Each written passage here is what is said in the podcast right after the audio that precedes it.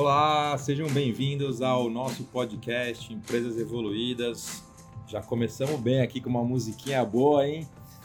E hoje a gente vai falar com um grande amigo meu, Fernando Belato. Aliás, eu sempre falo aqui no nosso podcast que eu só entrevisto quem eu gosto. Meus amigos, é meu podcast, né? Então eu entrevisto quem eu gosto. Fê, seja muito bem-vindo. Vamos bater um papo informal, gostoso aí, dessa nossa jornada juntos aí de autoconhecimento, de empresas evoluídas, de liderança. Super bem-vindo aí. E obrigado por me receber aqui no estúdio, né? Pô, hoje vai ser profício o negócio. Ah, vamos, já que tivemos a possibilidade de se encontrar, Pô, né? Vamos melhor nessa. ainda, mais gostoso ainda juntos, né? Com certeza. Legal, Com certeza. Fê. Vamos lá, então. É, a gente tem conversado bastante né, sobre essa história de empresas evoluídas, de cultura, né, de liderança evoluída. Você tem trabalhado com algumas empresas, eu sei, porque a gente está tá fazendo alguns trabalhos juntos também. E o que a gente tem visto nas empresas, infelizmente, é muita gente infeliz, né? É, pela uma pesquisa que a gente estudou, 64% das pessoas estão infelizes ou queriam mudar de, de emprego, né? De onde estão hoje, é muita gente, né? 40% absolutamente infelizes com o que escolheram fazer. E obviamente que isso gera um monte de problema, né? Muita gente com ansiedade, muita gente com depressão no Brasil, ou seja, alguma coisa está errada, né? Já começando aqui, te dando as boas-vindas, né? E depois a gente te apresenta melhor aqui. É... O que, que você acha de tudo isso? O que está acontecendo? Qual a tua visão de tudo isso? Poxa, é, primeiramente, eu não consigo já sair falando. Eu tenho que agradecer, assim, né? Me sinto bem tá agradecendo tá esse, esse convite seu de, de estar tá aqui batendo esse papo com você. Você é uma pessoa que eu admiro, também é um líder aí que, que eu admiro, uma pessoa que eu percebo muita força de vontade nesse desenvolvimento humano. Obrigado. Tenho acompanhado aí, né, o seu trabalho interior aí de desenvolvimento humano, toda a sua busca e disciplina séria aí para para se tornar cada vez uma pessoa é, mais consciente e ajudar também, né, não só na sua vida, na sua família, né, mas também nas empresas e todos os trabalhos aí que, que a gente tem feito, né? É isso aí. E, e, então, assim, trazendo já dentro desse assunto, você trouxe números muito significativos, né? Você falou de 60% a, a, em, é, sem, sem desconectado, digamos assim, do Exatamente, seu propósito né? e 40% completamente Infeliz. mesmo infelizes. Onde estão, né? né? O que gera muita ansiedade, né? depressão, burnout. Então, com certeza, eu sinto que alguma coisa está errada mesmo. Né? Eu, eu costumo dizer, acho que no decorrer nós vamos falando também da metodologia do DGI e tal. Isso. Mas eu costumo dizer uma, uma coisa no DGI como um método, né? por mais que seja uma afirmação meio subjetiva, para mim ela entra dentro da metodologia, que é a vida é nossa melhor amiga. E o que, que eu quero dizer com isso? Ela, ela é um... Esse vai ser o título do nosso podcast. Ah, que legal! que legal! Então, assim, o que eu quero dizer com isso? Ela é um espelho perfeito do que do, é, do, que a gente plantou, na verdade. Né? A vida ela é um espelho porque ela traz para a gente, ou seja, a colheita é aquilo que a gente, de uma certa forma, plantou. Uhum. Sei que essa é uma afirmação, até por um lado, subjetiva, porque gera muitos questionamentos. Né? É, mas eu, por exemplo, acredito até em uma palavrinha oriental que a gente não entende tão bem aqui no, no, no Ocidente, que é a palavra karma, que ficou com um estigma muito de negativo. Negativo, né? né? O karma como se fosse é isso mesmo. Ah, aquela essa pessoa é meu karma. É, você, ai, é. que karma, né? É. E você sabe que no Oriente, eu, eu, eu já fui algumas vezes para lá, né? uhum. né? Para a Índia tal, em busca de autoconhecimento, meditação, aprofundamento, né? É, e, e assim, lá para eles, o karma significa ação. A palavra karma significa ação. E é, a lei do karma é como a terceira lei de Newton, né? Que para cada ação, ação gera, uma, uma reação, elas são iguais, em sentidos opostos. Né? Eu sei que é, vou falar mais uma coisa subjetiva, e aí é de crença de cada um, mas isso me ajuda, pelo menos, a entender muito sobre a existência. Né? Que é essa questão de, ah, mas por que, que uma pessoa já nasce com dificuldade, outra com facilidade, outra. Primeiro que facilidade e dificuldade baseado em que a gente não sabe ao, ao, a, a, no profundo o que está acontecendo. É muito relativo. Muito relativo. Mas eu acredito que umas pessoas às vezes têm mais dificuldade, mais facilidade por causa de karmas, né? É para isso é, eu tenho uma crença também de, de da existência assim de vidas após a morte que a gente vem e uhum. volta, né? E que a gente continua essa evolução contínua. Isso, por mais subjetivo, me ajuda a ter clareza, pelo menos é, é, é explica para mim algumas coisas. Né? Tá. Bom, mas trazendo pra, de uma forma mais prática, né? É, nós estamos colhendo como resultado nesse momento de mundo que nós estamos algumas né, como resultado de algumas ações práticas que tivemos e continuamos tendo ao longo de muitos anos aí para chegarmos é, nesse lugar onde nós estamos chegando de muita ansiedade, né, depressão, burnout. Concordo. Priorizamos outras coisas. Né? Exatamente. De repente, quais são essas, essas coisas? Aonde a gente se embasou, né, digamos assim? É, eu acho que o ser humano, é, o, o, erro grave está na desconexão. Desconexão. É. Né? Eu posso te dizer isso assim, é, por conta de algumas coisas, né? Primeiro da, de, da desconexão da gente com a gente mesmo, né? De esquecer, por exemplo, o que gostamos de fazer de verdade. É, é tão é, doido isso que eu vou dizer, mas assim, será que a música que você ouve é a que você gosta ou porque alguém falou, olha aqui, é a música da moda, por uhum. exemplo? Uhum. Será que a comida que você come é que você gosta? Não é a comida da moda, a roupa que você veste é a roupa da moda, né? Ou o emprego que você busca Exatamente. é o emprego que você precisa para... Né? Exatamente. Às vezes status pessoa... ou prestígio. Né? Exato. Às vezes as pessoa... pessoas estão infelizes. Né? Exatamente. Às vezes a pessoa pergunta, ah, Fernando, comida, roupa, é, lógico que eu gosto, tudo bem. Mas você parou para refletir o tanto que a mídia influencia na gente, uhum. né? de fora para dentro? Uhum. Quanto que de fora para dentro, muita coisa é, é quase que colocada na, na, na, nossa vida como sendo uma coisa importante, legal, cool, da moda tal. E a gente começa a fazer um monte de coisa que não é mais para a gente. E a gente tem aí, querendo ou não, um, um, um tabu né, dessa questão do ter que ganhar dinheiro, ter que dar certo, ter que esse, ter que ser o melhor. Essa pressão. Essa pressão. Então, é, para a pessoa se sentir respeitada de alguma forma, ela precisa ter um status, né? Ela precisa ter um status que pode ser um bom carro, é, dinheiro, um bom cargo, porque o cargo é um status também, né? Um CEO, um presidente, uma coisa assim. E muitas vezes a pessoa atropela qualquer coisa em relação a ela mesma para conquistar uhum. essas coisas. E aí, quando ela vê, ela conquista, tudo bem, tem um mérito aí, óbvio, porque não é fácil, ela conquista, mas de repente está infeliz, depressiva, e aí ela está com um palácio ali de dinheiro, pode ter um helicóptero, pode ter lanchas, o que quiser, e está infeliz, se sentindo sozinha, solitária, que é uma das grandes questões dos CEOs hoje em dia, a solidão, né? É. Solitários. É né? isso mesmo. E, e de repente eles se questionam, mas, cara, para que, que eu estou fazendo tudo isso mesmo?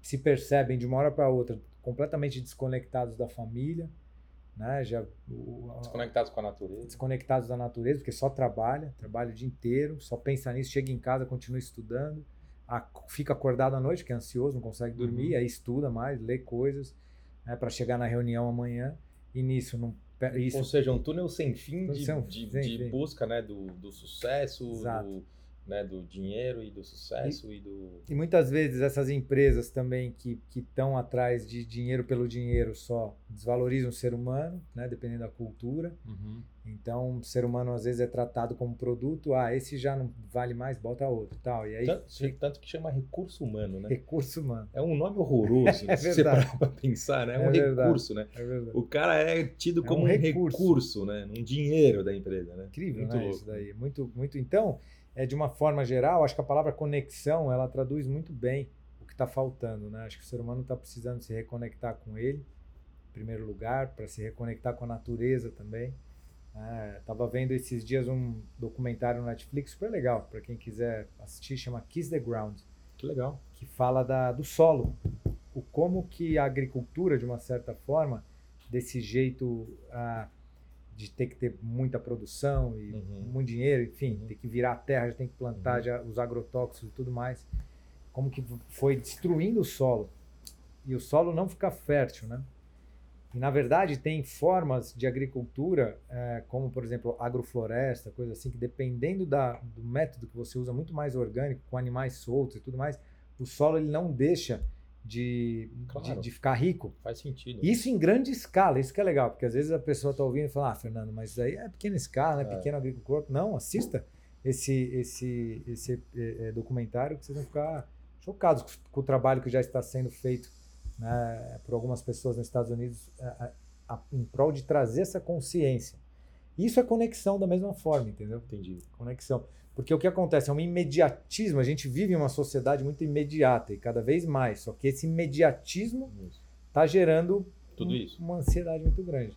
E o que, que é esse imediatismo? Só, né, desculpa se estou falando demais. né? Não, tá. O que, que é, o que que é esse imediatismo? Eu quero, por exemplo, é, é, é o resultado rápido, agora, e eu não penso na geração futura. Entende? Mais do que isso, o, o, que eu vejo muito nas empresas são líderes que não pensam no, no longo prazo, nem na, na sustentabilidade da empresa, pensam no curto prazo, por uma questão de bônus, de resultado no curto prazo. Perfeito. De, de, né? Então, é, é em todos os, é todos os lados dessa pressão do curto prazo, né? que você acaba não, não tendo essa visão de longo prazo. E, e hoje em dia a gente vive uma cultura também de dentro das empresas de, de parece que é uma moda né essa coisa o cara o cara é contratado por uma empresa daqui três anos é para outra daqui três anos é para Ah, é. outra e para outra para Isso outra é muito ruim. o cara não compra mesmo ali sabe Não veste a camisa. não veste a camisa veste a camisa É. e aí isso faz sentido é muito né? então isso faz sentido que você está trazendo então por exemplo ah, você quer saber eu vou dar o meu melhor vou ganhar aqui meus bônus e tal é mas tchau É. Poxa, mas quando- como a gente trabalha com cultura, né? Falo eu, você, e a gente Sim, acredita muito disso. na cultura, mas faz toda a diferença terem colaboradores ali que vestem a camisa. né? Isso é muito legal que você falou, porque a gente já vai encaixar aqui o, o ODGI, mas é, eu até escrevi um, escrevi um artigo, tá no meu LinkedIn lá, sobre líderes e liderados, né? Porque muito se fala do líder, né? E realmente, hoje a gente estuda muito, né, cultura, etc. E a gente vê que o grande problema nas empresas, de fato, é a liderança, né? Porque às vezes é uma liderança desumana, uma liderança de curto prazo, uma liderança que não, não, não, não, não é, não é o, o guardião do propósito, dos valores, e, e isso, obviamente, tem uma série de consequências que a gente vai falar mais pra frente. Mas tem um outro lado, que é o tipo de liderado que a gente quer também, o tipo de colaborador que você acabou de falar, o cara que veste a camisa, o cara que é fiel, o cara que já não entra querendo sair, né? o cara que fala, pô, tô aqui num lugar onde eu vou de fato vestir a camisa, entender os valores, ajudar a empresa a crescer, ajudar a empresa né, a ser importante e relevante. É muito louco isso, Uhum, né? É, completamente. Mas agora, vamos lá. Conta um pouco, né, para quem não te conhece, o ODGI, assim, o que, que é o DGI, o que quer dizer o DGI Uhum. e, e como que você, como que a gente, né, tá linkando o ODGI nessa questão das culturas nas empresas. Uhum. Então, primeiramente, o DGI, ele significa o despertar do guerreiro interno. Esse nome guerreiro que eu dei é simplesmente porque eu sou das artes marciais, Uhum. mas esse guerreiro ele representa a consciência. Esse nome, esse método poderia se chamar despertar da consciência, por exemplo, né? Só que eu escolhi porque é, é, é, esse nome guerreiro, porque como eu venho das artes marciais e acredito no despertar da consciência por meio das artes marciais, decidi então chamar de guerreiro interno Uhum. no- a nossa consciência que in- se inicia com o despertar do nosso observador, da nossa presença Uhum. Faz toda a diferença na metodologia quando a gente for falar disso um pouquinho, Tá. um pouquinho mais para frente. Sim.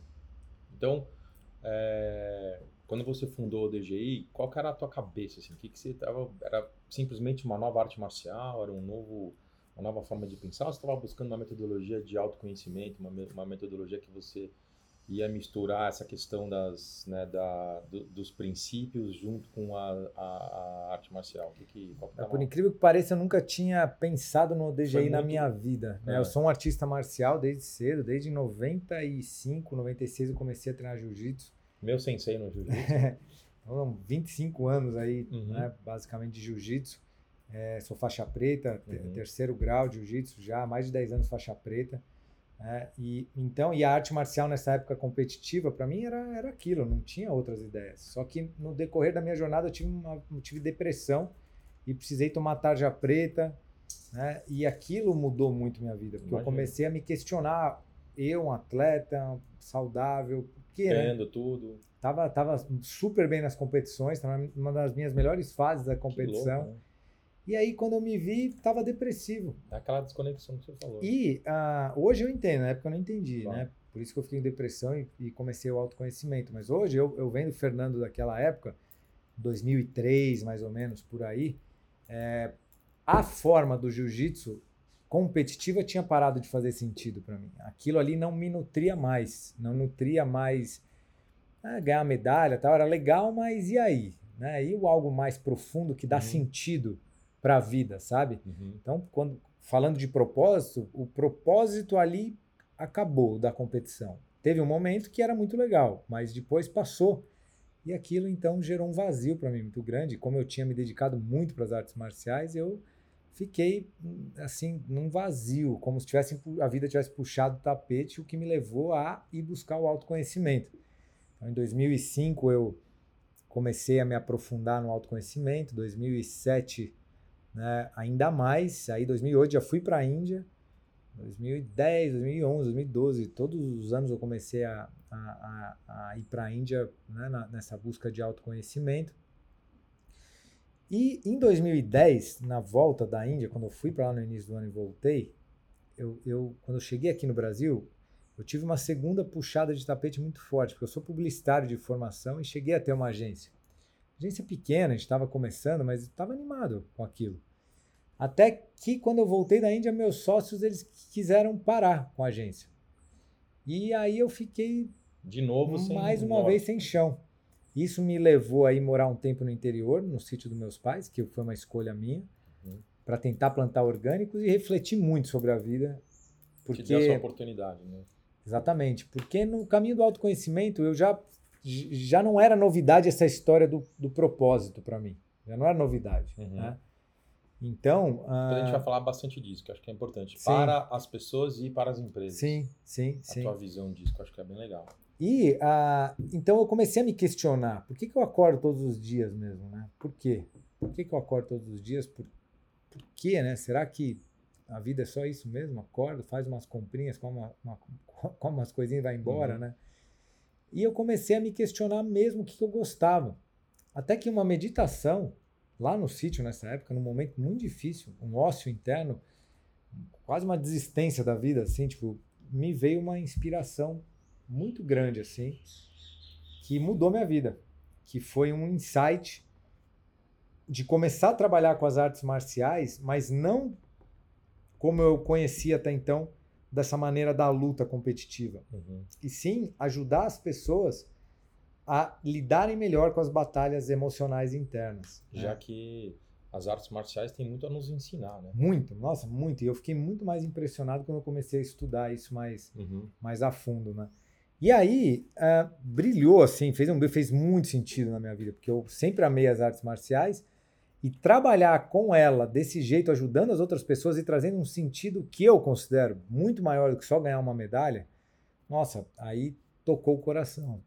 Aí Aí, você começou a estudar mais, se aprofundar mais Come- nessa, nessa, questão mais filosófica das artes marciais. tanto na filosófica quanto no método corporal do DGI, né? Comecei então nesse, nessa época eu fui para o Rio de Janeiro fazer um curso com o mestre Orlando Cane do corpo, que foi quem desenvolveu a ginástica natural e aí comecei a ter mais contato com o corpo para desenvolver a metodologia. Então a metodologia ela tem dois pilares muito fortes, que é o autoconhecimento e o corpo. Por Legal. quê? Porque a gente traz para o corpo aquilo que a gente reflete internamente também. Excelente. Então vamos desmistificar um pouco essa Sim. palavrinha autoconhecimento. Sim, sim. Porque eu queria que esse podcast fosse bem prático para as pessoas que estão nos ouvindo, sabe? Assim, tipo, Excelente. porque, ah, fala muito. Poxa, vai, vai, vai trabalhar autoconhecimento. Ah, e aí, né? É. Como é que eu trabalho autoconhecimento, né? Como é que eu trabalho? Ah, vai meditar, porque meditar é fundamental. Eu, você sabe que mudou minha vida, graças a você, a meditação, o autoconhecimento. Mas tem muita gente que está nos ouvindo que fala, meu, eu preciso entender melhor Uhum. isso. Como é que eu aterrizo isso Sim. e fica no, não fica no nível espaço, fica no nível terra, sabe? É, sim, Conta um pouco o que, que é autoconhecimento. Eu só quero devolver assim para você, porque você fala assim, que sua vida mudou por minha causa. Eu entendo o que você, é, que você quer dizer com isso, né? Através É da... você foi um guia para mim nesse perfeito. sentido, né? mas, mas mudou por sua causa, Sim. sabe? Por causa Uhum. da sua disciplina, né? Claro. Da, da, da, da sua dedicação, de, Uhum. né? de, de- mas eu entendo quando porque eu fui te mostrando esse Isso, caminho da meditação, né? Claro. Até como o meu sensei aqui, né? Sim, sim, isso, sim. Isso foi legal. Mas é importante também é, é, é, dar, dar, dar nome às coisas, né? Direitinho. Aham. Você é uma pessoa muito disciplinada e Uhum. que, graças a isso também, a, a vida, Osso. a vida transforma, né? Então, ah, Desmistificando o autoconhecimento. desmistificando o autoconhecimento, né? Essa palavrinha, ela é um tanto é, complexa É, mesmo. Até bastante. porque muitas pessoas trabalham o autoconhecimento com metodologias específicas, digamos assim, né? Qual que é a minha metodologia aqui? Então, primeiramente, eu fiz anos de terapia, fiz anos né, de, de terapias, de retiros, de cursos. Então, eu vi muita coisa. Eu vi muita coisa. Tem uma linha que valoriza muito a questão do que eu chamo do inferior, que é a gente olhar mesmo ali ciúmes, inveja, olhar aquela. É um, é- é um mergulhar nisso, né? Que eu acho que faz sentido. Porém, eu trabalho de um, de um jeito específico que, ao invés de eu colocar uma energia nisso, como se isso fosse ruim, por exemplo, né? eu trato tanto a nossa luz quanto a nossa sombra, digamos assim, tanto o nosso eu superior, que é Uhum, nossas virtudes, uhum. quanto o nosso eu inferior, essas reatividades do ego aí, né, de, de ciúmes, inveja, né, mentira, essas coisas todas, Uhum. tudo como professores nossos. Professores. Todos eles são professores nossos. São mensageiros, digamos assim. Acho legal quando você faz uma, até pegando carona, uma analogia com o nosso o adversário no, no, no tatame. Sim, exatamente. Por quê? Trazendo isso que o Paulo trouxe, né? Que é um- uma forma de ficar mais claro para as pessoas entenderem. Na arte marcial, a gente luta e, independente se eu ganhar ou perder, eu cumprimento a pessoa no início e no final da luta. Né? Por que a gente faz isso? Porque a gente reconhece que o outro é o que possibilita a gente evoluir. Então, a gente agradece e... agradece o desafio. Legal. Agradece o desafio. Reverencia o desafio. Reverencia o desafio. Né? Mas vamos desmistificar duas coisas aqui. Uma coisa é o desafio, que é a situação, Uhum. né? Que aconteceu e que acionou em mim, provavelmente, alguma coisa dentro, que fez manifestar uma reatividade, quem sabe, ou uma ação consciente, se eu tiver presente. Aí que entra o observador interno. Exatamente. No caminho do guerreiro interno, o que a gente mais quer é agir conscientemente, que significa o quê? Usar a palavra correta, com autorresponsabilidade, com presença. Por quê? Trazendo o papo do início do podcast. Porque a gente reconhece que as nossas ações têm peso. Lembra da história do Carmo? Então eu, eu quero plantar sementes de amor, sementes de prosperidade, sementes de harmonia. Né? Por isso que eu falo, eu acredito que todo mundo pode mudar a sua vida e começa agora plantando a próxima semente aí Legal. a próxima palavra aí que você quer trazer. Mas isso não é tão simples assim. Por quê? Aí que vem o autoconhecimento. Porque, em primeiro lugar, nós temos hábitos que foram desenvolvidos desde a infância de reatividade e é muito difícil não ter isso. É. Porque faz parte dessa experiência nossa aqui terrena desenvolver um ego. Uhum. Não tem como não desenvolver um ego. É, Você conhece alguém sem ego nenhum? Não. Eu também não conheço, né? Então, assim, sem ego nenhum, não, não- acho que não é por aí. Então, o que que, qual que é o caminho? O problema é, É. que ultimamente tem conhecido muita gente com muito ego. Esse é o problema. Esse é- acho que essa é uma das grandes questões da falta de conexão que a gente estava falando, né? Uhum. O ego muito forte no controle, né? Então, é, o que que algumas linhas falam, inclusive, que não é destruir o ego, e sim colocar ele a serviço. Né? Porque tem algumas linhas que falam que a gente precisa, tá de um, a gente precisa de um ego para estar vivo aqui. É ele que faz a mediação Uhum. do, do mundo físico e o mundo interior, né? Então é um eu aí também. Porém, o que acontece?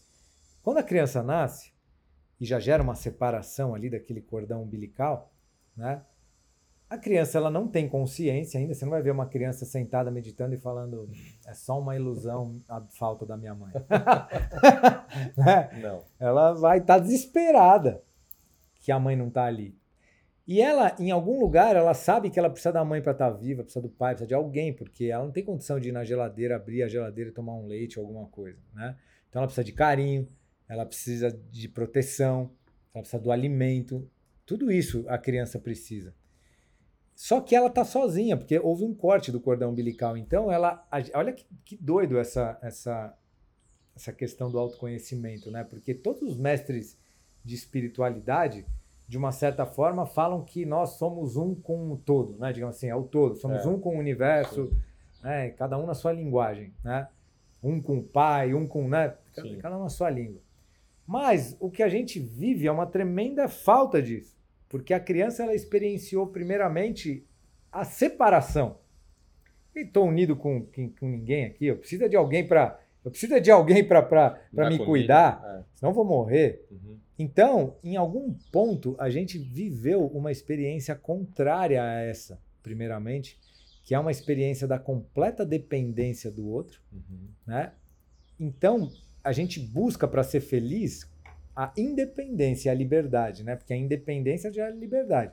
Independência financeira, a, a independência até de ficar dependendo do outro emocionalmente. Isso, né? A gente busca essa liberdade porque é isso que vai trazer para a gente um, a paz.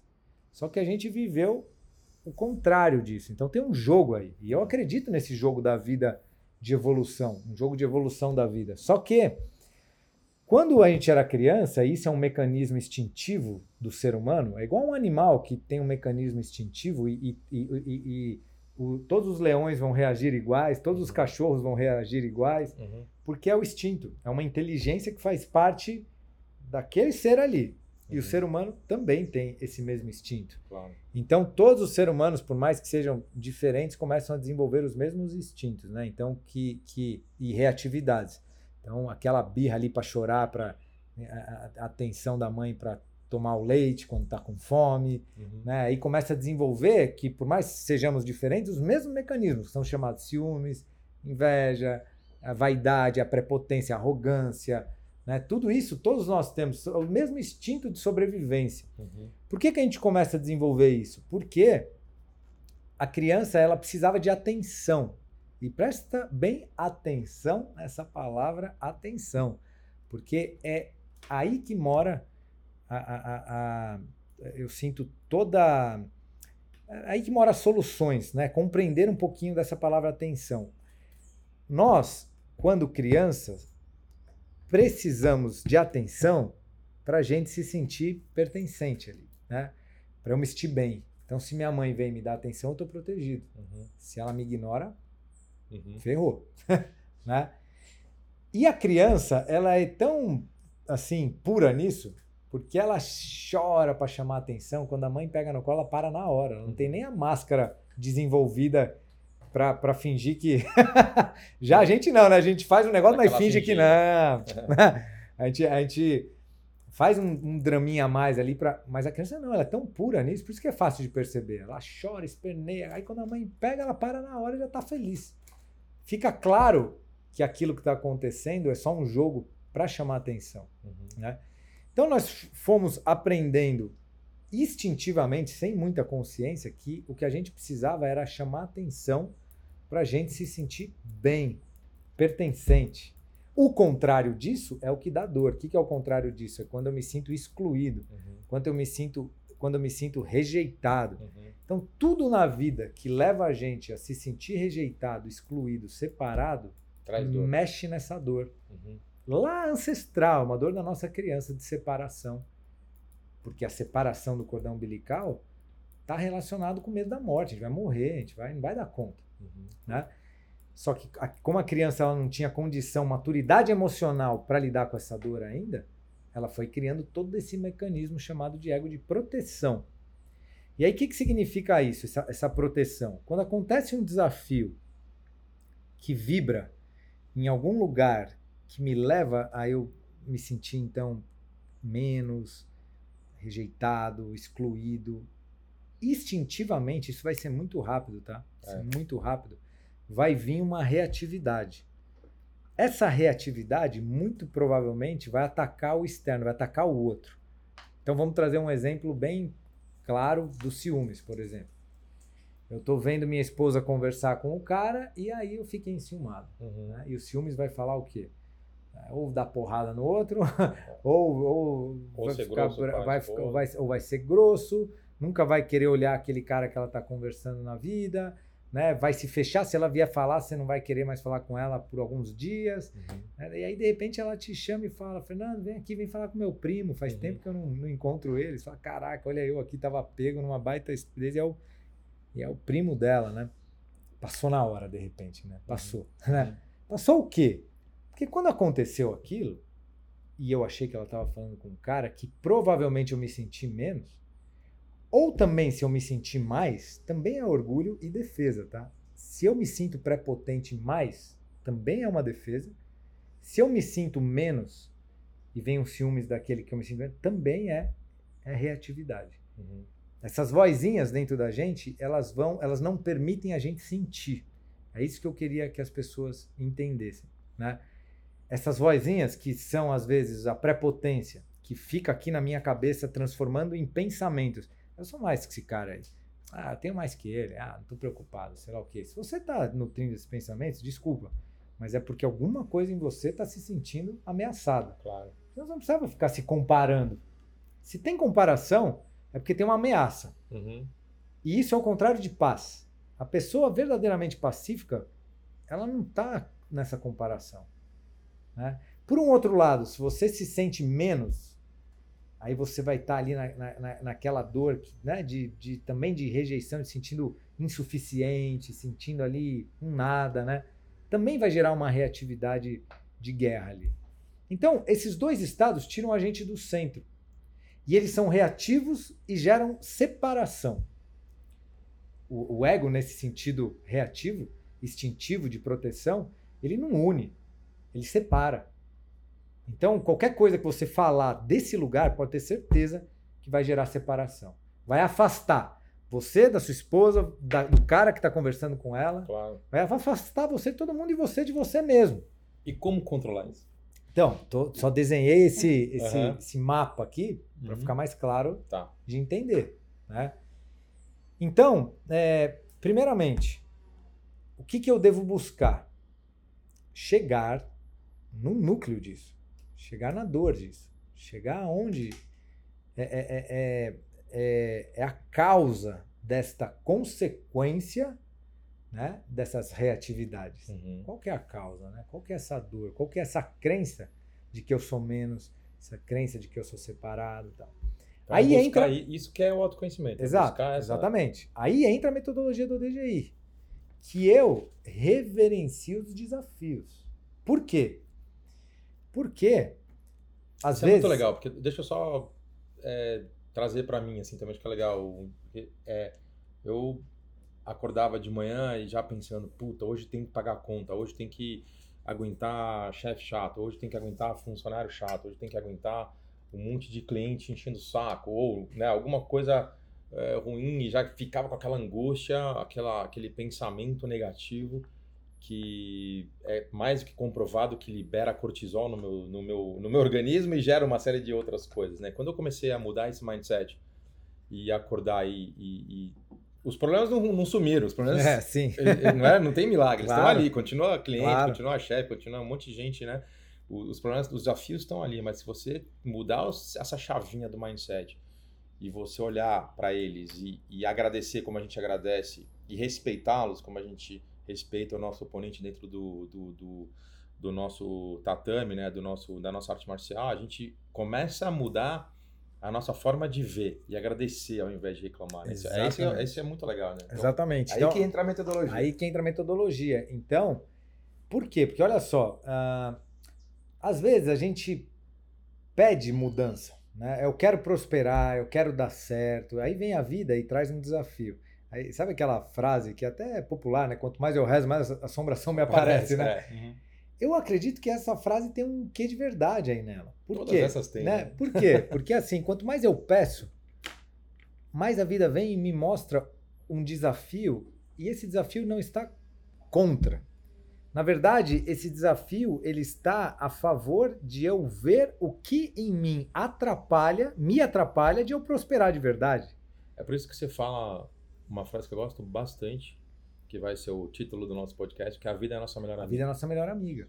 Mas como? Mas Então, explica tô- isso, tô- porque tô- porque é não é aquilo que eu te falei, né, outro dia a gente conversando, falando, pô, mas eu tô, pô, eu fui diagnosticado com câncer, ou fui Tô com um baita problema financeiro. Como é que é a vida é minha melhor amiga? Como é que sim, eu enxergo isso? Sim. Então, é, veja bem, eu não sou médico, não sou especialista em câncer. Não, nada, claro, tal. eu tô dando um desafio. Mas assim, mas, mas, mas, mas, claro, eu acredito que Pra gente em primeiro lugar, sim, sim, ficar... em primeiro lugar, em primeiro lugar, você está bem consigo mesmo, ajuda em qualquer coisa, porque mesmo num câncer, numa doença, ajuda na sua imunidade, quando você está com a Provado. sua Pensamento positivo. pensamento positivo com e- e, tudo mais. Então, certeza. assim, sempre você buscar estar no seu centro te ajuda. Isso, beleza. Isso é uma outra coisa né? que eu gosto muito que você fala, né? Sempre eu busco, é como virou meu mantra, assim, estar no É. centro. Estar no centro. Quando vê um desafio, como é que um samurai pensaria, sabe? Assim, Aham, a primeira aham, pergunta aham, é, ahã. tem que estar no centro, cara. Tá no centro. Como é que eu tô no exatamente, centro? Como é que eu exatamente. saio do momento de desespero e entro pro centro, né? Como que eu faço isso? E né? assim, eu percebo que todas as pessoas que têm al- alguma doença grave, que corre risco de morte mesmo, elas repensam muitas coisas na, na, na- na vida delas. Um monte de né? reflexão um profunda. monte de reflexão profunda e que traz muitas possibilidades de melhora. Se a pessoa sai de uma dessa, ela sai de um outro lugar Forte. muito forte, sai muito reflexiva e, e dando valores. Coi- Então, assim, partindo por aí, mesmo o desafio do câncer que você trouxe, né? É, já começa por aí. Se a pessoa olha isso daí e fala, o que, que eu posso aprender com isso? Né? E começar a refletir esses lados, tudo mais, meu, bora, vamos. Que é um vamos- exemplo vamos- muito, muito simples de, das pessoas entenderem disso, né? Quer dizer, é, a pessoa, obviamente, lidou com, com a morte, Sim. ganhou, né? Sim. Ganhou a batalha, vamos dizer Uhum. assim. Você acha que ela vai reclamar de um- que tá chovendo, ou que o chefe é chato, ou Não. que nunca mais? Ela foi muito profunda. Ela, né? foi, muito, profunda, profundo, ela foi cara. muito Ela- profunda. Qualquer coisa vai virar, criou uma profundo. casca, como a gente fala, né? E aquilo que eu te falei, né, que me ajuda a manter minha energia elevada. Como eu acredito que a alma continua mesmo depois de, um, de, de uma morte, então o que, que eu acredito, eu, Fernando? Que até o último segundo seu de vida, o que você conseguir trazer de evolução vale a pena. Dúvida. Vale a pena, porque você vai levar isso com você. Entendeu? Você vai levar isso com você. Então, para mim, isso faz muito sentido. Né? Senão, não faz, então, por que eu vou ficar evoluindo? Já que acaba, acaba, enfim. Vamos entrar nesse, Lógico. nesses que- questões mais você mais tá espirituais, assim, mas, mas isso me ajuda a eu não desistir até o último instante. Porque qualquer insight que eu tiver, seja no último instante, aquilo abriu meu coração, valeu a pena. Valeu a pena. Então entendeu? conta como que o DGI pode ajudar quem está nos ouvindo nessa questão da busca Então. do autoconhecimento. Perfeito. E depois a gente vai traduzir isso, obviamente, se a gente está falando de pessoas, as pessoas trabalham em empresas e como que a gente pode levar Então, isso para as vou agilizar, você é um pouco mais rápido aqui. Não, não tem pressa, você tá em então casa. Tá, então tá bom. Então, porque eu gosto de explicar bem explicadinho casa, para as pessoas irem. Poxa, Porque assim, de verdade, para as pessoas que estão ouvindo, mesmo se quiser ouvir duas vezes, Claro. para mim, eu prefiro explicar no meu melhor, é entendeu? isso aí. Aí é Você tá em casa, irmão. Então, eu tô na sua casa aqui. Vendo? Então, assim, ó, o que, que, eu, que, que eu gostaria que as pessoas entendessem? Bem, isso aqui. Quando acontecer um desafio, o que, que é desafio? Tudo aquilo que tira a gente do centro. Tá. Então, você perdeu seu centro, está se sentindo ansioso, defensivo, reativo. Pode perceber que alguma coisa aconteceu que mexeu com você dentro. Isso, Mexeu com você dentro significa que tem aprendizado, isso. porque senão você manteria seu centro. Show. Beleza? Beleza. Então aconteceu um desafio. Primeira coisa, já não vou mais reclamar. Eu vou procurar reverenciar esse, esse desafio. Excelente. Esse desafio, ele chegou aqui para me ensinar. Então, a partir de agora, ele não é mais meu inimigo, ele é meu professor. Demais. Né? Ele é meu professor. Beleza. Então, primeira chave, que a gente tem sete chaves no ODGI. Eu vou falar o nome delas, de todas elas aqui, vou destrinchar rapidamente cada uma delas. Tá, Então, assim, tá tranquilo. presença, resiliência, empatia, intuição, determinação, fluidez barra adaptabilidade e a última chave que é o, o respeito. né? Legal. Ah, então, Já gostei das sete. então, o que, que é isso? Primeira chave, presença. Por que presença, primeira Essa chave? questão do centro, né? Você Centro. Quando vem um desafio, se você tem presença, é o que possibilita você já não reagir.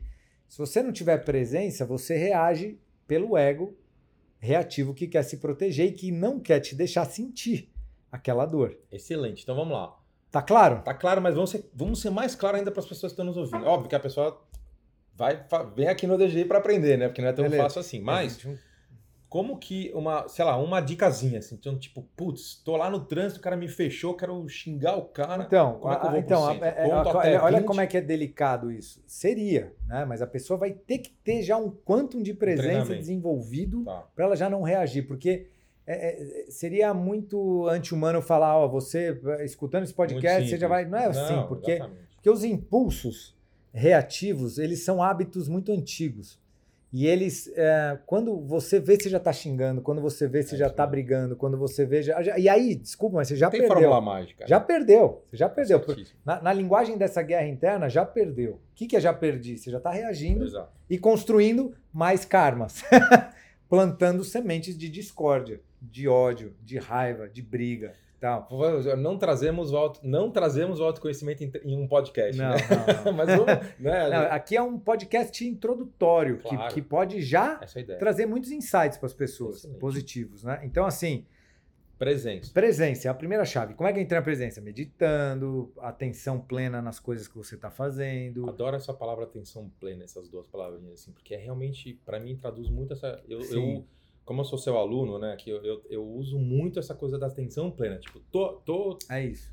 né, é, é como se fosse um gatilho no meu cérebro, Sim. assim, tipo, tensão plena. Você tá na atenção plena? Sim. Você tá reagindo de uma forma. E você sabe o que é legal isso que o mindfulness traz? Que isso é treinável. É treinável. treinável. total treinável. Então a gente pode estar mais presente, entendeu? Então, tudo bem, pode ser que agora que eu não consiga, meu pensamento já me leva, eu tô falando aqui com você, de repente, que eu tô falando mesmo no podcast, porque o pensamento já levou, perdi a presença, Uhum. né? Mas quanto mais a gente vai conseguindo permanecer presente, Legal que você falou também, Fê. Desculpa te interromper, mas é Sim. muito legal. É, tem uma questão da presença que acho que a gente pode dar uma dica também. Me corrija se eu estiver errado. que Você falou uma coisa muito legal, assim. É, você falou, ah, tô aqui no podcast, mas já tô, às vezes, é que é uma questão que a gente não escuta o outro, né?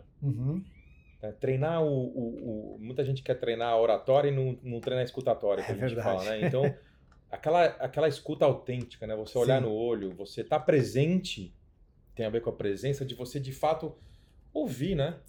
muito. A gente já tá querendo sempre... Aí entra o ego, né? Da gente... Eu quero falar, Poxa, eu- eu, quero, eu- quero mostrar, eu quero não sei o quê, né? Então, eu, eu bom. percebo essa dificuldade em mim também. É, é, por exemplo, às vezes eu estou ouvindo a pessoa, e vamos supor que eu estou ouvindo a pessoa e tem uma coisa, digamos assim, para fazer. Estou um pouco atrasado, ou sei lá o quê. Já tá Aí já estou com a cabeça ali, né? Não escuto. Tá, Ah, já estou pensando no que responder. Esse é um grande desafio. Eu costumo fazer assim comigo, né? Quando, poxa, eu consigo prestar atenção, que já é estar presente, nessa situação, e que eu vejo que tem uma parte minha já querendo fazer outra coisa, eu doutrino a escutar mesmo. Não, vou ficar aqui até a pessoa terminar de falar, eu Legal, vou, vou atenção. esperar o, o- Isso tem a ver com presença, tem a né? ver com presença, É claro. Vou esperar o Atenção plena, cara. Atenção plena. Os Navy SEALs, eles têm, né? Eu te falo, a gente conversa muito sobre eles também. Eles, é muito louco como eles têm muita coisa que é paralela ao que a gente fala, né? Tirando o lado de guerra, etc. Mas a, a metodologia, a filosofia, eles falam essa coisa do awareness. Eles. O cara, quando vai num restaurante, ele, é SEAL, ele senta num lugar que ele já sabe que ele tem um ângulo que ele vai ver onde tá tudo acontecendo, sabe? Uhum. As É estratégias de guerra. É, Sim. é, é no mundo dele, né? Sim, Mas mas, é plena. mas essas estratégias são muito linkadas com o mundo interior, porque o Exato. observador, ele é o Navy SEAL, ele é o guerreiro, ele é o Isso. samurai. Legal. Então ele, ele deve sentar internamente num lugar onde ele pode ver tudo Isso. com mais percepção. É Quanto mais percepção a gente tiver do que está acontecendo, melhor. Então, nesse exemplo da, dessa escuta, né? Eu tô aqui te ouvindo e percebendo que tá difícil. E aí eu percebo que tem uma voz aqui dentro de mim já querendo falar, já querendo fazer outra coisa. Ou seja, eu estou ampliando a minha percepção. Só que eu percebo também que isso não é o caminho. Então eu escolho conscientemente doutrinar essas vozes dentro de mim e falar, Legal. pode parar Legal. que nós vamos ficar aqui ouvindo Perfeito. doutrinar mesmo, doutrinar essas vozes, né? Que querem fugir, né? Da conexão. Lembra que a gente falou que eu falei que o, o problema da conexão? Por que isso? Porque eu não estou me conectando, tem empatia, Legal demais. né? Que é a terceira chave. Então assim, ó, primeiramente, estou presente. Aí a presença possibilita a resiliência. A resiliência é Só, só um- antes de você entrar na segunda chave, é, a meditação você vai falar ao longo de todas as chaves, que ela é importante para todas as chaves, ou ela tem mais a ver com a presença ou com alguma outra, opinião? então a, a meditação. Porque para mim é muito importante falar Sim. de meditação, Sim. que é uma outra, sim, é um outro mito, né? Quando a gente pega o yoga, que é o berço dessa, da, da própria meditação, Uhum. né? É, ele traz a meditação como o sétimo estágio. E só tem mais um depois, que é a iluminação, que é o samadhi, né? Ou seja, não é nada fácil. Não é nada fácil. Então, por isso que eu estou querendo trazer isso, porque eu acredito que as pessoas não devem se preocupar tanto com essa palavra meditação. Tá. Principalmente quando se diz em silenciar a mente, em sentir um com a vida. Isso é um estágio muito alto, Também sabe? Então, tem uma palavrinha antes de meditação. No, no yoga, meditação é, é dhyana. Né? Antes de dhyana, tem uma chamada dharana, né? que significa concentração. Ou seja, concentrar a nossa atenção. Legal demais. Né? porque Aí você já tá mais calmo, né? É aí que eu acho que a gente deve focar, Ótimo. né? Em concentração. Então, esteja com a sua atenção aqui agora, atenção plena. Legal. Esteja com a sua atenção aqui. Você está ouvindo esse podcast? Você está viajandão ou está tá, Ouvindo. tá ouvindo? Está Legal. presente? Treina, já faz esse treino aqui agora. Excelente. Fê. Quando você desligar esse podcast, for conversar com o seu chefe, com o seu colaborador, seu liderado, sua família, veja se você está presente. Isso é treino de atenção plena. Show. Né? Então, a, a atenção plena ela vai ser o fundamento para a gente conseguir evoluir na arte da guerra interna e um dia, se assim for, tomara, a gente chegue na meditação, Legal. que é esse estado de conexão que eu estava falando que esses mestres falam, né? Somos um e tal, que é um Bacana. estado alto né? de, de, de consciência e que, quem sabe, a gente chega lá. Adorei. né? A presença foi, foi bem legal. Né? Resiliência. Outra palavrinha mito, hein? Resiliência, na, na ciência dela, até se a gente vai estudar na natureza e tudo mais, tem a ver com homeostase, né? O, ser humano, a homeostase do corpo tem a ver com o corpo voltar ao estado natural dele, Tipo né? bambu. Assim. Tipo bambu, né? É- é- ou, ou seja, você tá com uma doença, o seu corpo instintivamente ele vai, é, Regenerar. ele vai regenerar, vai, vai brigar pela homeostase dele, que é Uhum. voltar à temperatura correta, voltar, né, ao lugar dele ali correto. Resiliência, para mim, é muito parecido com a homeostase. Ela quer ajudar a gente a manter, a manter o centro. Então, quando vem o desafio, tudo chacoalha, certo? Oh, E a, e- e- e a força que ajuda a gente a não reagir é a resiliência. Ela te traz para o centro de novo. A resiliência em si, ela não te faz ainda sentir, mas ela é a porta que te possibilita sentir, porque sem ela você não sente. tá. Senão você foge. Né? O que, que é o covarde no mundo interno? É aquele que não sente e já coloca a culpa no outro. Esse é o covarde para mim. Por que, que guerreiro é autorresponsável? Porque ele sente, ele vai ver a parte dele. Como é que vai sentir sem resiliência? Não dá. Que a resiliência que te traz para o centro. Quando você volta para o seu centro, mesmo que o centro ainda estava o bicho pegando, porque não significa que eu estou no meu centro e que está tudo em paz e passarinhos e borboletas voando. Claro eu posso estar no meu centro no meio de um furacão, que é o que eu, que eu ensino muitas vezes, que a gente tem que ser o olho do furacão. Tá tudo girando, mas eu tô ali, cara. Tô, tô sustentando esse balanço. Uhum. Esse é o real espírito da palavra os que falamos nas artes marciais. Osso shinobi, que significa perseverança quando estamos sob pressão. Perseverança quando pressionados. Legal. Fica, meu, fica, não corre não. Então a resiliência é esse fica, não corre. Olha que legal, os Navy Seals também tem o, o que eu já te contei, o 20X Factor que eles chamam. Que é o. Eles, eles falam, ah, eu acho que eu consigo fazer só 50, sei lá, abdominais. Eles falam, você consegue fazer 20 vezes mais, cara. É o teu cérebro que te trava. Olha, É muito legal. Eles, Olha. E eles têm uma metodologia que eles destravam o cérebro. Os caras fazem 5 mil abdominais, 5 mil flexões de braço, porque eles destravam o limite. É muito louco. caramba. É, Uau. através de treinamento. Uau. Então, o que é isso? É resiliência, né? Resiliência. Você tá, a gente desiste fácil, né? se desiste fácil, a gente não tem Você ideia. trabalha muito a assim. resiliência através de posturas, né? É muito Por- legal. Por exemplo, posturas de base ou de equilíbrio. Por que equilíbrio? Porque o equilíbrio ele está mostrando exatamente isso. Ele tem uma força que desequilibra a gente e o equilíbrio é aquele centro que a gente busca. Então, por isso que faz o símbolo com resiliência. Então, que- como trabalhar resiliência nesse sentido? Então, através das posturas, você vai fazendo um minuto a mais, dois minutos a mais, Exatamente. três minutos a mais. Você vai treinando Isso. o teu cérebro. E não, só, corpo. e não só no físico, né? Essa coisa de, de, de, de ficar mais. E sim através da percepção. Então, por exemplo, pode ser um exercício que nem é muito difícil. Ah, Então, por exemplo, você tira a perna direita do chão para se equilibrar, aquele exercício básico do yoga e Uhum. tal.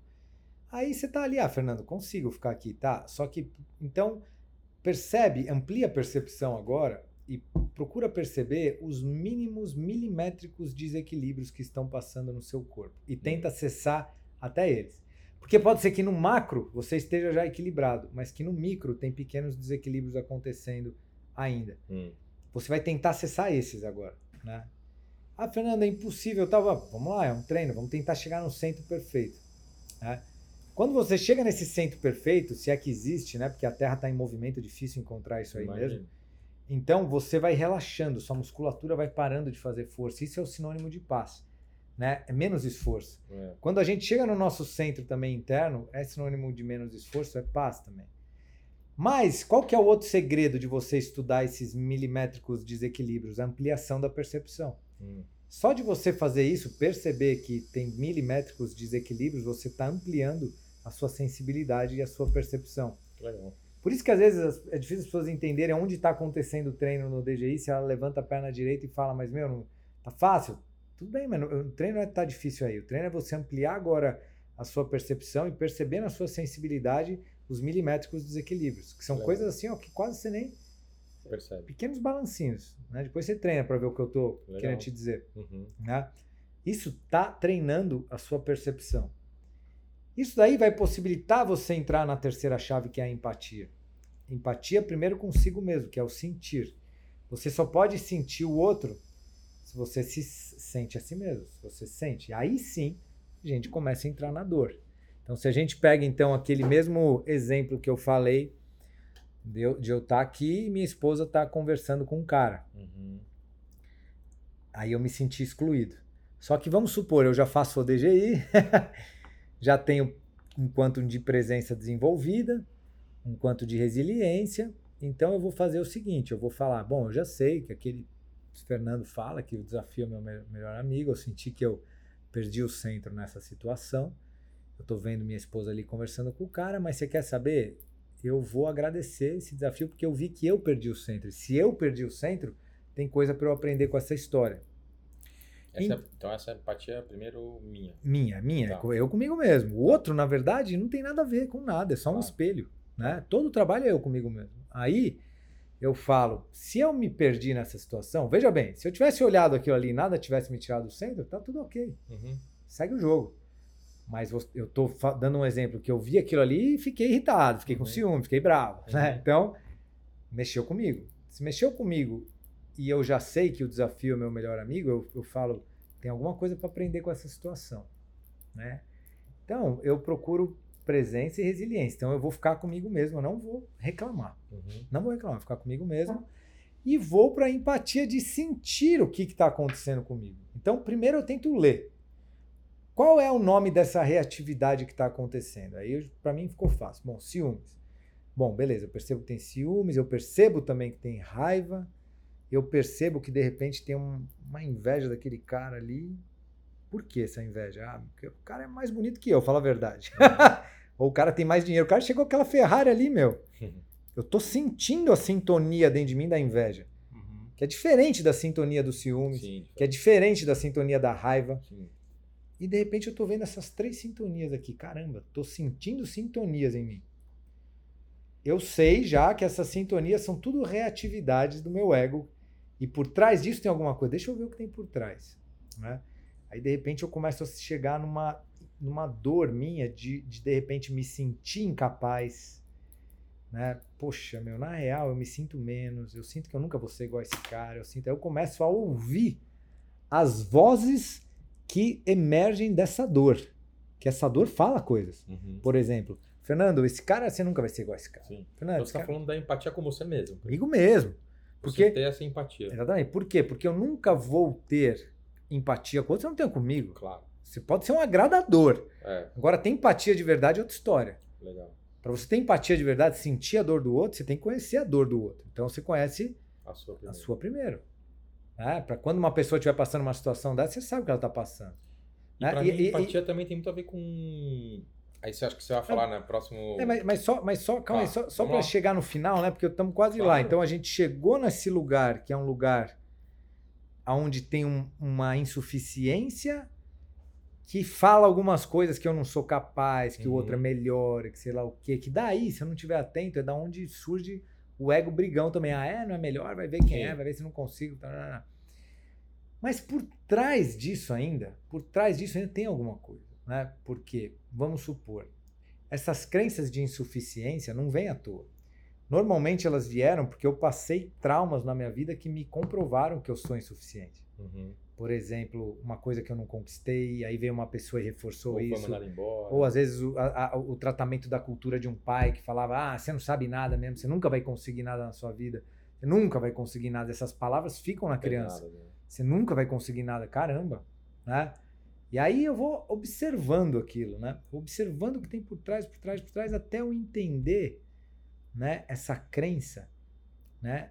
E poder ir além dela. E por que que essa crença conseguiu se estabilizar? Porque em algum momento, naquela época que ela se instalou em mim, eu não tinha autoconfici- autoconfiança ainda suficiente para ouvir o outro falar para mim e não deixar aquilo marcar em mim. Uhum. Porque depois que a gente fica maduro na autoconfiança, as pessoas vão falando o que acha de você. Se você tá ali tranquilo, pode falar, "Ah, eu tô firme aqui no meu caminho, né?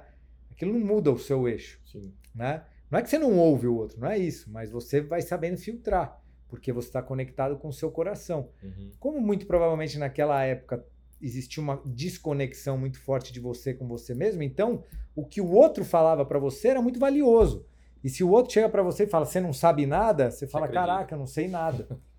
e aí, através desse estudo, você vai desfazendo as crenças e reconectando com a sua verdadeira luz. Né? Eu falei um pouquinho, dei alguns exemplos de como ir chegando no núcleo, mas no treinamento mais zen, assim, que eu gosto de fazer, às vezes eu não faço nem perguntas internas.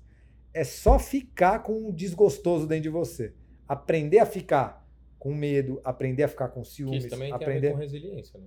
totalmente, mas já sentindo, né? Tá. Você sem resiliência você não consegue, mas você sente. Então você sente a solidão, sente os ciúmes, sen- sente, fica um pouco com você.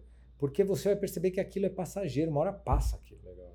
Só que só passa se você tiver a fim de compreender. Se, se você nunca olhar de verdade, aquilo vai ficar aí, dentro de você, Legal. e vai ficar atraindo situações Tá. que se repetem e que você acha que é a vida que é sacana. Mas não, a vida está repetindo para você ver. Uhum. Por isso que ela é a nossa melhor amiga. Legal. E quando a gente consegue, então, reverter essa crença e começar a conectar com a quarta chave, que é a intuição, aí já não é a resposta que vem da reatividade do ego. É uma resposta que vem do seu coração mesmo. Aí, por exemplo, nesse caso, eu decido falar assim: é, meu, é comigo. A minha ação vai ser a não ação, por exemplo. Eu não vou fazer nada, não vou reagir. Enquanto eu não tiver certeza do que está acontecendo ali, eu não vou falar nada. Aí de repente vem minha, minha esposa e fala: Fernando, vem conhecer meu primo. Eu falo: caramba, tá vendo? Se eu já tivesse feito alguma coisa, imagina um papelão que eu ia. Intuição ter tem muito a feito. ver com. Eu gosto muito daquela palavra, daquela é, expressão em inglês que é gut feeling, né? Gut feeling. Tem muito a ver com aquela coisa de, de né, visceral, né? Visceral, né? de dentro para fora, né? Até aquele já tem muitos estudos que provam que a nossa intuição muitas vezes vale muito mais e aquela intuição que vem no segundo, porque às vezes é né, muito rápido, muito mais do que você tomar uma decisão baseada em planejamento, em estudo, em dados, etc. Tá vendo que louco? Que louco, Você toma seu, o seu, o seu, o teu, a tua intuição, né, que vem aquele gut feeling. Não sei se você sente isso às vezes, né? vem uma pessoa que você fala, hum, Então, mas, já tem um Sim, claro, intuição, claro que né, eu acredito. Eu acredito. Sabe por que eu acredito nisso? Porque o- a, a, a mente lógica, ela tá ali muito baseada numa coisa egóica, pequena, não tá conectada com o todo. A intuição, ela é conectada com o todo. Então a intuição, ela, ela encontra respostas que às vezes a gente nem sabe, Exato. mas que faz bem pro todo, porque ela tá legal. conectada, tô conectado comigo, com você, com a planta, com Que legal. Então a gente devia prestar mais atenção à nossa intuição. Totalmente, totalmente. E a sexta, a quinta chave é a determinação, que significa ação consciente, que é ação determinada. Então, por exemplo, agora que você conectou com a sua intuição, agora age nisso. Então, determina a ação. A intuição determina a ação. Então, ela, ela chama depois a sua atitude. Né? Agora que você teve uma resposta que vem do seu interior, faz. Porque por mais que pareça fácil, às vezes a intuição ela mostra umas coisas que a gente duvida. É. Né? Ou- E aí você fala, ah, não, não vou Será? fazer isso. É. Ah, não, será? E aí você não faz. E determinação, no, no caso que você está querendo dizer, também tem a ver com, com, com coragem, de, de ser determinado, ser disciplinado também? É, elas elas ah, estão ali, né? Estão Tá. juntas, Tudo mas, mas a, a determinação eu gosto de dividir em duas, né? Essa palavra ação determinada. Tá, Então, determinada por onde? Pela, pelo seu, pela sua intuição. tá.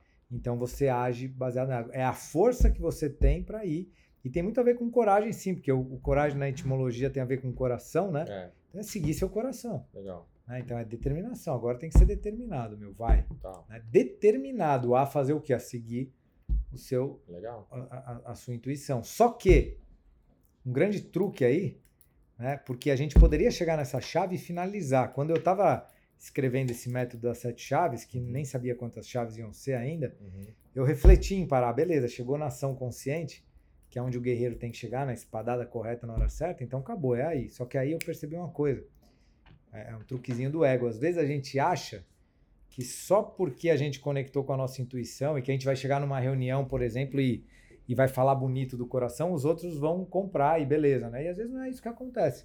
Mesmo assim, vem um outro desafio. E aí vem a sexta chave, que é a fluidez e adaptabilidade, que te ajuda a te manter no centro. Porque o que acontece? Se você age no seu centro e vem uma resposta contrária a você na vida, você precisa ser maleável também, porque se você for muito rígido, você quebra aí, né? Então é importante ser maleável. Tem um, um Ainda cli- mais hoje, né? Nos dias de hoje, que as coisas estão acontecendo de uma forma muito mais rápida, né? Tem- É, a gente, se a gente for se a gente for duro, se a gente não, né, como você fala, o Bruce Lee falava, seja como a água, né? Exato. Você ah, não, só sou advogado, não, só sou isso, só sou aquilo. Se você não se adaptar a essas novas mudanças, vai ficar para trás, cara. é, Literalmente. Teve, teve um, um cliente que eu trabalho, né? Que Assim como as empresas, né? Não só pessoas. Sim, sim, com certeza. Eu, não, tem um cliente que eu trabalho assim com consultoria, e aí ele falou, ele tava me falando, nossa, Belato, aquele negócio da adaptabilidade tem tudo a ver, porque eu cheguei na reunião, né, e falei algo assim super de coração e achei que ali o comitê, o pessoal ia tipo, uau, né? Tipo, é isso aí. E chegaram e bateram de frente. E a pessoa ficou com raiva assim, ficou reativa. Aqui ouviu. Aqui, a- aqui falou, Aqui ela falou. falou Ah. bonito, e achando, que. ia fazer sucesso. E aí veio uma veio, veio força contrária, e aí ela ficou reativa, ela se percebeu. Ou seja, não teve maleabilidade, não teve adaptabilidade, É. essa flexibilidade. Se ela tivesse, opa, também querer. Então tá bom, gente, beleza. Deixa eu ouvir o que vocês querem dizer, porque às vezes tem coisa certa aí também. Né? Eu não posso achar que também já sei tudo e que. Então continua na sua maleabilidade, porque aí você mantém o centro. E se você um mantém. dos critérios de escolha para você ser um Navy SEAL, que é uma das, das dos filtros mais difíceis de todos os exércitos do mundo, é você é o critério do coeficiente de adaptabilidade. O quanto o cara consegue se adaptar a- ao contexto que ele está vivendo no momento, né? Olha só. A, a, a missão dele no momento, né? Ele Olha que só. Às vezes Bonito. o cara tem lá tudo, eles planejam, planejam, planejam, planejam. Chega lá numa. Aconteceu quando eles foram lá buscar o Bin Laden, né? Caiu um helicóptero. Todo o plano foi para foi pro Beleléu. Os caras tiveram que se adaptar. Caiu um helicóptero dentro do, do- da casa do Bin Laden. Nossa. Que não era para ter caído, era para ter Nossa. caído tudo fora. É, é, aterrissado fora. Então eles têm que se adaptar a todo momento, se adaptar, pensar, re- é, reiterar, que a gente chama, né? É muito interessante isso. Interessante. É. E aí chega a última chave, que é o respeito. Né? O que, que todas essas chaves estão fazendo? Levando a gente para o nosso centro. Centro. Que não é nem aqui nem lá. É caminho do meio. É equilíbrio. né? Então, equilíbrio é a grande chave aí. Né? Equilíbrio entre sua mente e a sua intuição. Equilíbrio entre o treino e o descanso. Né? Equilíbrio entre. Por que eu- você não chamou de equilíbrio essa eu- última chave? Por-.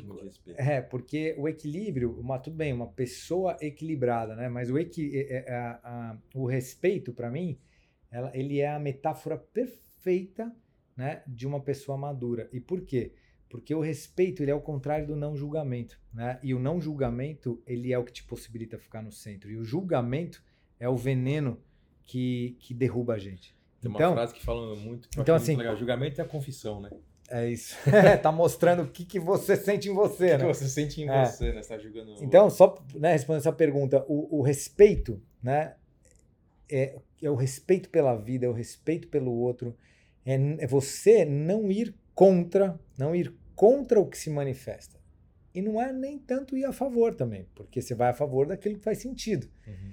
Mas ah, esse respeito, ele aceita o que chega, você não briga com o que chega na sua porta, mas você dança com isso. É como um aikido da vida mesmo, né? Como o Morihei chamava harmonia, essa palavra também, né? O caminho da harmonia.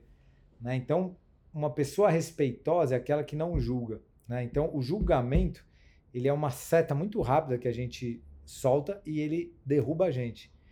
Então, quando a gente percebe que estamos julgando alguma coisa, como, ah, mas isso daí é sei lá o quê, tal, tal, tal, tal, percebe que você perde seu centro aí. E entenda que diferente julgamento de opinião que você tem. Você pode ter uma opinião sincera de não gostar de uma coisa claro. ou de outra, mas você não cuidado ao julgar, né? Você não emana aquela energiazinha, sabe, né, que eu tô querendo dizer, de Sim. destruir o outro ou a energiazinha claro. ruim, aquela você tem uma opinião. Coisa, ah, esse cara não me cumprimentou, ele é um babaca. É, isso já é um julgamento. Se o, cara, se o cara perdeu a mãe nesse dia, Exatamente. se ele perdeu o emprego, Exatamente. se ele tá com né, com um monte de problema na vida dele, você já começa a julgar. E, e percebe cara. esse exemplo que você trouxe? Esse cara não me cumprimentou, é um babaca.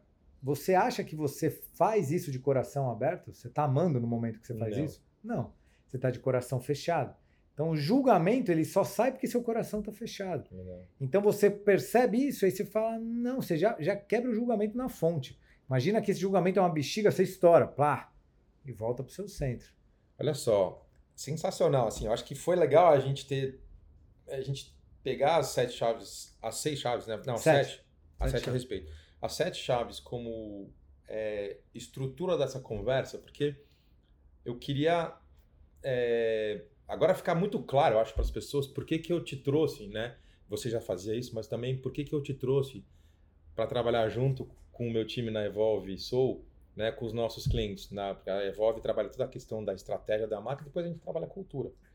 Se a gente fizer uma reflexão, né, empresa, ela é uma empresa, mas ela é feita de pessoas, certo? Com é, certeza. Então, valores, cultura, tudo, tudo ligado a pessoas. Se a gente pensar é, em trabalhar presença, em trabalhar resiliência, em trabalhar empatia, em trabalhar intuição, em trabalhar determinação, em trabalhar fluidez e adaptabilidade, trabalhar respeito, dentro das empresas, só pode dar bom, né?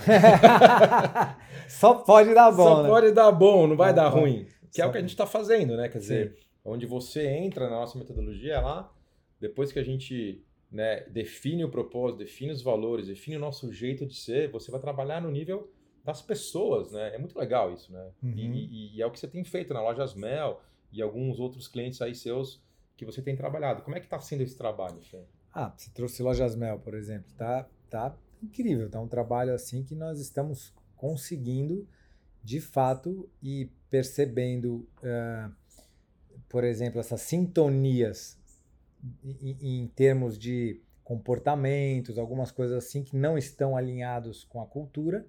E a gente está conseguindo transformar isso. Como? Através de autoconhecimento, através de ensinar para os colaboradores isso. Então a gente montou uma como se fosse uma hierarquia para a informação chegar onde tem que chegar, onde os líderes eles precisam uhum. estar muito alinhados com isso, depois os gerentes de loja, depois os colaboradores né, que estão ali nas lojas. E então todos precisam estar treinados e alinhados com esse é, é, é com, com os valores. Né? Então, se trouxe lojas Mel, tem o um valor por exemplo, o propósito da empresa, que vocês mesmos tro trouxeram, é trazer tudo para todos com amor. É. E um e valor é servir com amor. Né? Um valor é servir com amor. Tem e é real, a, né? A, a, brand idea é experiências harmoniosas. É. Então, assim, como é que a gente vai fazer isso se não for de verdade mesmo? De verdade. Porque se não for de verdade. Ficar na parede. Não, os colaboradores questionam. Então, o que, que acontece? Você vai começar a fazer palestras sobre os valores. Aí o colaborador vai ficar bravo que ele vai falar: não é verdade, desculpa, mas vocês estão falando isso daí bonitinho, mas não é real. Beleza, aí o colaborador falou, não é real. Qual que é o primeiro, qual que é o primeiro método do ODG? A primeira parte do método, a vida é nossa melhor amiga. Então, o colaborador representa a vida nossa melhor. Vamos observar o que ele está falando. Legal. Não é real por quê? De repente vamos ouvir ele melhor. Ah, Tudo porque, conecta, porque né? isso daqui, por causa daqui. Então, vamos reverenciar esse colaborador. Ele está trazendo um presente para a gente.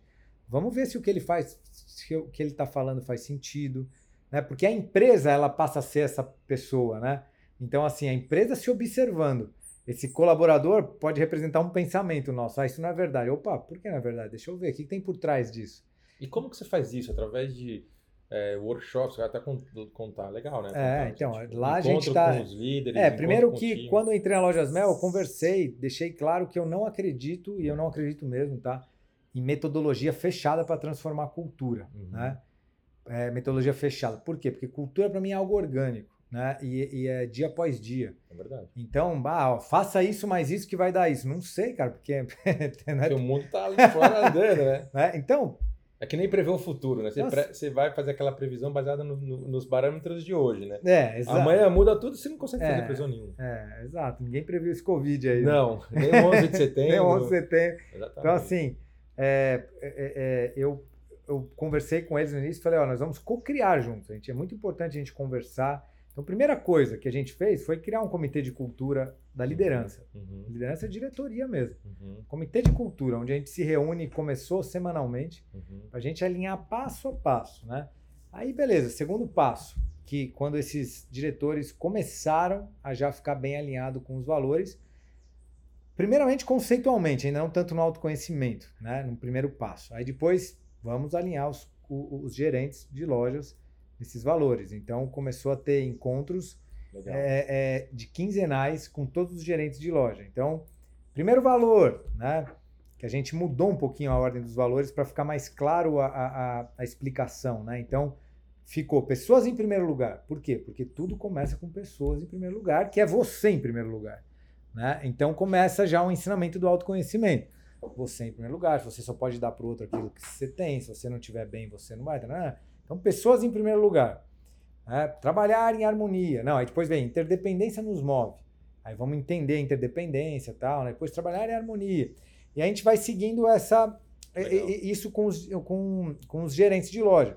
E a gente teve uma ideia no meio do caminho que é trazer para cada valor uma postura do ODGI, que a gente está criando um, um, um, um kata, igual chama nas artes Que marciais, legal. são aquelas sequências de movimentos, para eles abrirem todos os dias as- na loja com esses movimentos. Que. Só que cada movimento é um símbolo de um valor. Então é também uma forma das pessoas irem trabalhando esse valor. Vamos mandar um abração aqui pro Pedro, né? Mandar um abraço aí pro Pedro, pro Mavi, seu Manuel, Pessoal todo querido, Maria né? Helena, É, muito todo o pessoal. E assim, gente- só, só, que- só uma coisinha. Aham.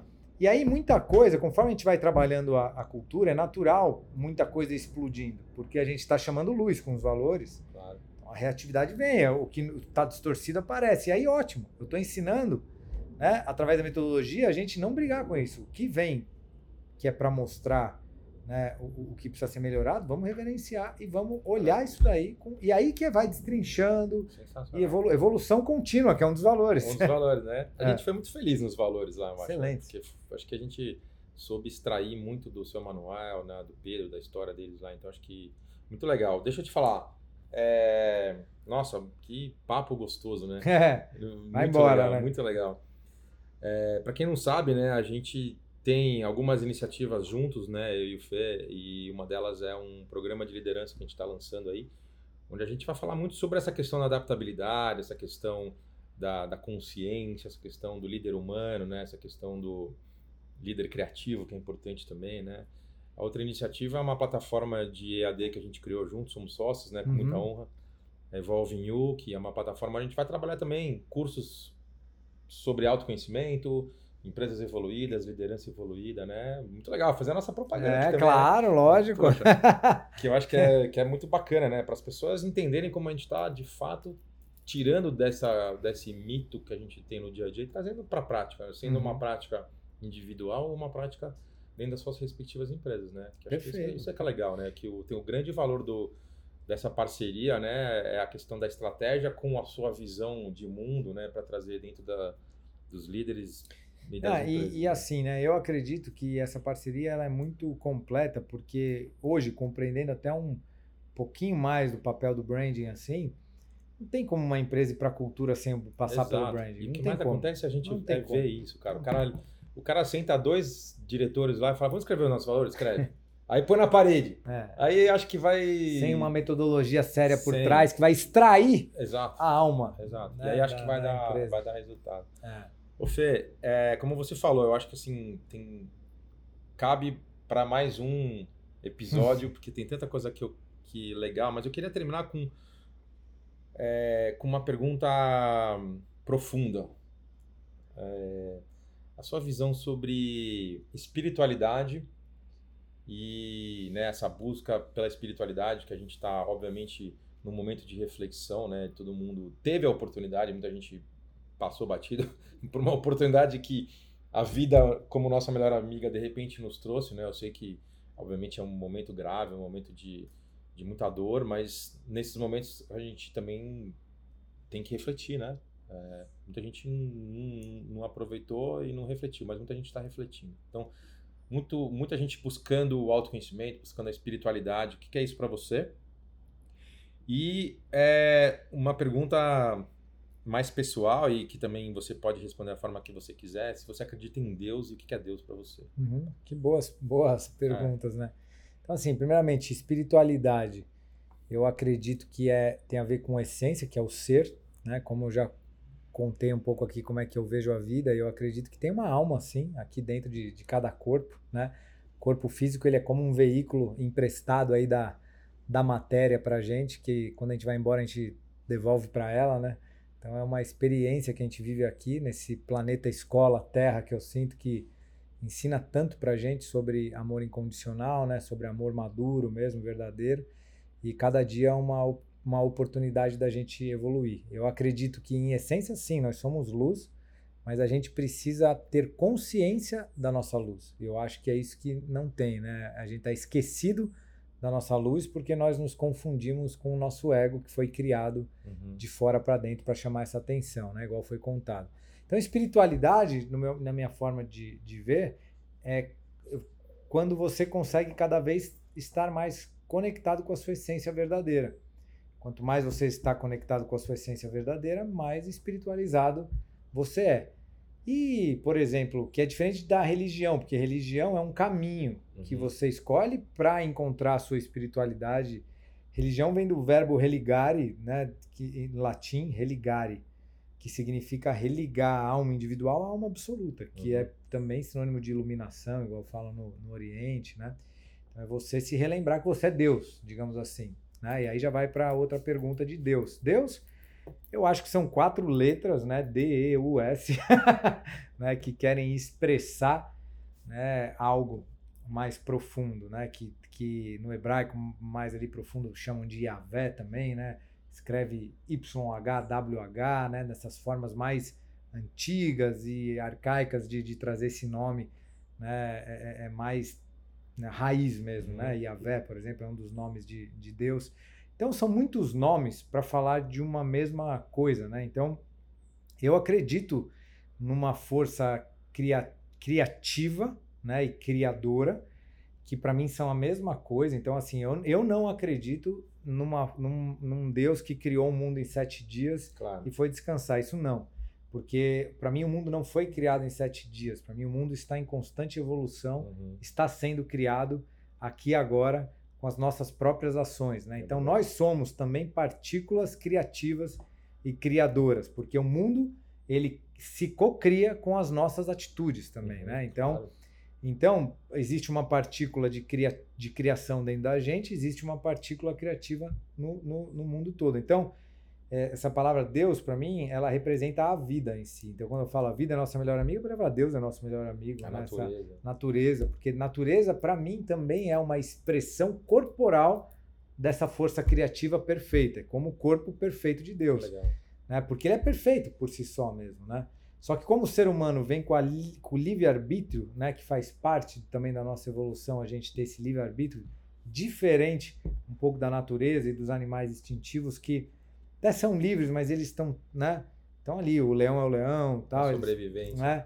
É, o ser humano tem essa possibilidade de ter livre-arbítrio. Então ele se desconecta um, um, pouco dessa essência, ele esquece como é que é agir conectado com a fonte, mas é aí que está o jogo, né? Por que, que é aí que está o jogo? Porque uma coisa é você fazer isso, uma coisa é você ser conectado com a fonte sem saber que você é conectado com a fonte e sem nem ter presença nos seus atos. Então, por exemplo, um animal, que ele é conectado com a fonte, o animal é perfeito, as ações dele são equilibradas, inclusive a natureza se equilibra por si só, mas ele não percebe isso, porque é um instinto, é assim que é uhum. e ponto final. O ser humano tem a possibilidade de ter uma consciência observadora, que é, uma, é a consciência das suas próprias atitudes, né? A consciência. Então isso possibilita a gente ter escolhas conscientes, fazer diferente, mudar, né?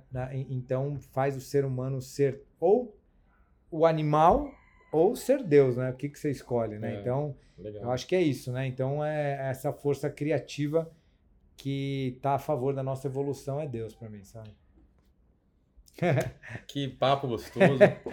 Queria Valeu. aproveitar a oportunidade aqui e te agradecer, poxa, pela amizade, pela, Hum, pelas conversas profundas, né, ao longo desses dois anos aí que a gente se conhece. Parece que a gente se conhece há 20 anos. não é verdade, né? Nossa. Ficou um, um negócio coisa. tão bacana, uma amizade tão bonita.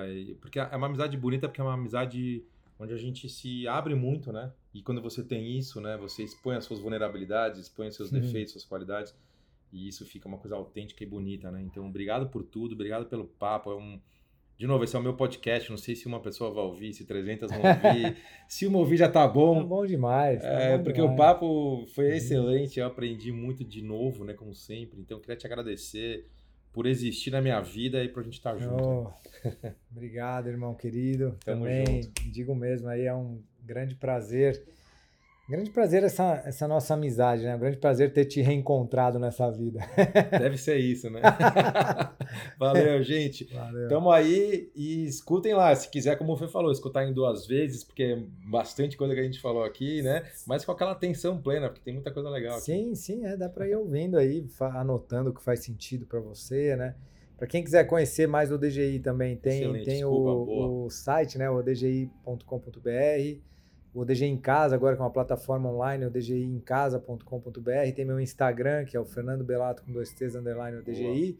E A para quem quiser, You. isso que eu ia falar, para quem quiser conhecer a Evolving You também, nós estamos com o Instagram, Isso. Evolving You Knowledge. É, É, assim que arroba- fala inglês, é, né? é, Ele- o cara tem um inglês bonito knowledge. aqui, né? Isso aí, gente. Valeu, Fê. Valeu, Tamo junto. valeu. Show de bola.